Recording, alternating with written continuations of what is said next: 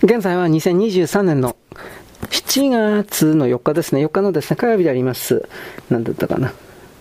え安倍総理率いる自民党と力を合わせて憲法改正を成し遂げたかったのだ。だが、野党第2党に躍進した日本維新の会は対別して次の5つの勢力が存在する寄せ集め集団だった。1、橋本さん率いる旧大阪維新の会出身者。2、民主党出身者。3、みんなの党出身者。4、日本総、日本総進党出身者。5、石原平沼武雄共同代表率いる太陽の党出身者。主流は橋本さん率いる大阪維新の会だが残念ながら橋本さん首長であり永田町にはいなかった。大阪維新の会出身の国会議員も大半が地方議員出身の1年生議員だった。一方、石原さん率いる太陽の党はベテラン揃いだが若手は少なく人数も少なかった。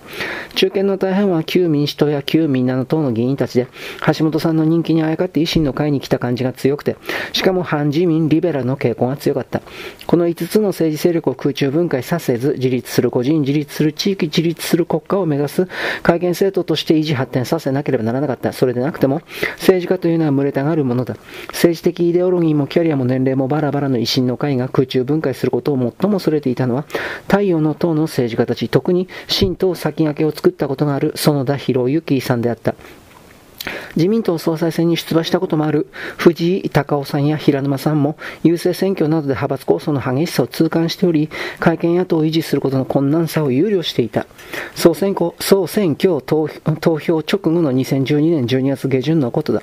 私は平沼事務所から呼ばれて維新の会が会見政党として存続していくためには、党内で丁寧に政策のすり合わせをしていく必要があって、そのために党の政策論議を支える事務方に入るように依頼された。平沼さんは民主党政権下の2010年4月10日、太陽の党の前身である立ち上がれ日本という新党を作ったが、その時から私は政策調査部門を担当するようになったご縁もあって、喜んでお引き受けさせていただいた。すると平沼さんの盟友である藤井隆夫さんの事務所の方から連絡があって、政策調査会事務部長の責務を果たすためにも、石原共同代表の政策担当秘書を兼任した方がいいと言われて石原さんに面会に行くことになった。議員会館の石原事務所に行って石原さんに挨拶をした。以前から面識があったものの、二人で話をしたのはこの時が初めてであった。石原さんは解雇一番平沼さんから政策担当秘書のことを聞いてはいるが、君は何者だと問い詰められた。石原先生は顧問を務めていた立ち上がれ日本の政策事務を担当していて、この度、維新を会見政党として存続させていくべく政策事務を担当することになりました。予定政策担当秘書ではありますが、石原先生個人の仕事よりも党務を優先させることになりますが、お許しください。こう答えると、無然とした顔で憲法のことや日米関係のこと、財政政策のことなどについてあれこれ尋ねられたので丁寧に答えると、分かった。だが橋本君とは話をしていて、党が分裂するようなことはないと自信ありげに断言したので、その甘い見通しにこれは困ったことだと思ったことを今もよく覚えている。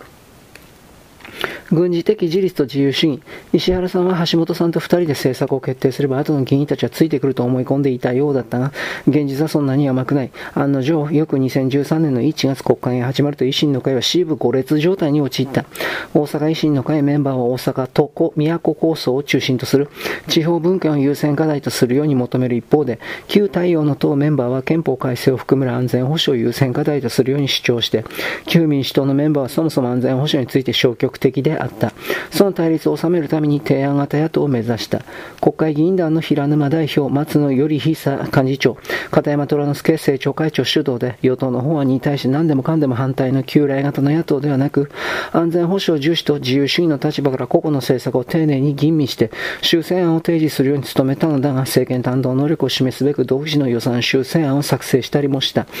だが、今年の3月末に定めた日本維新の会の綱領が対立を激化させることになった。石原さん自ら手を入れたこの綱領が、党内で大きな波紋を呼んだ。何しろ綱領の一つには、日本を孤立と軽蔑の対象に貶め、絶対平和という非現実的な共同幻想を押し付けた元凶である、占領憲法を大幅に改正して、国家、民族を誠の自立に導いて、国家を蘇生させると記されてあったのだ。日本を孤立と軽蔑の対象に貶め絶対平和という非現実的な共同幻想を押し付けた元凶である占領憲法という表現について、大阪維新の会出身だけではなく民主党出身者の政治家たちからも異論が噴出した。一方、高陵3の官の統治による行政の常識を覆し、6の政府の過剰な関与を見直し、7の公助がもたらす既得権を排除し、といった社会保障の抜本的見直し、小さな政府志向については、太陽の党や民主党出身の政治家たちから異論が出された。また8の既得権益と戦う成長戦略により、産業構造の転換と労働市場の流動化を図るについては、デフレ化での雇用の流動化には反対との意見が根強くて、トップダウンによる綱領決定に対して党内は冷ややかであった。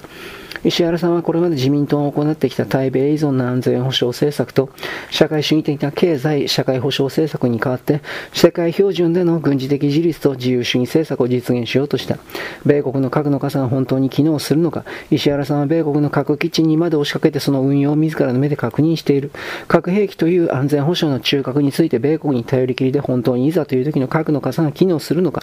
自らの目で確認もせずに米国に頼っている日本の政治家の神経が石原さんには信じられないものであった。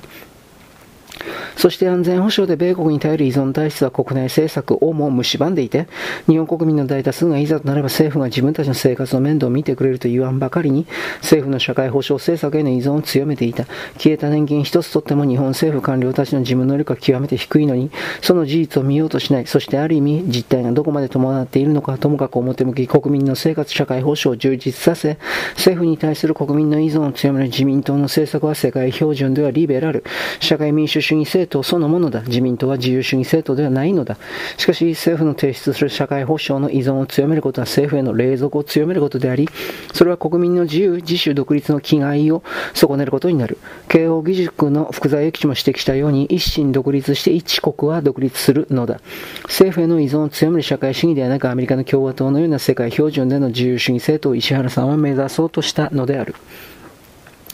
だが石原さんの議論に所属の国会議員たちの大半はついてこれなかった。フリードリヒ・ハイエクに代表される世界標準での自由主義の政治哲学を知る政治家がほとんどいなかったからだ。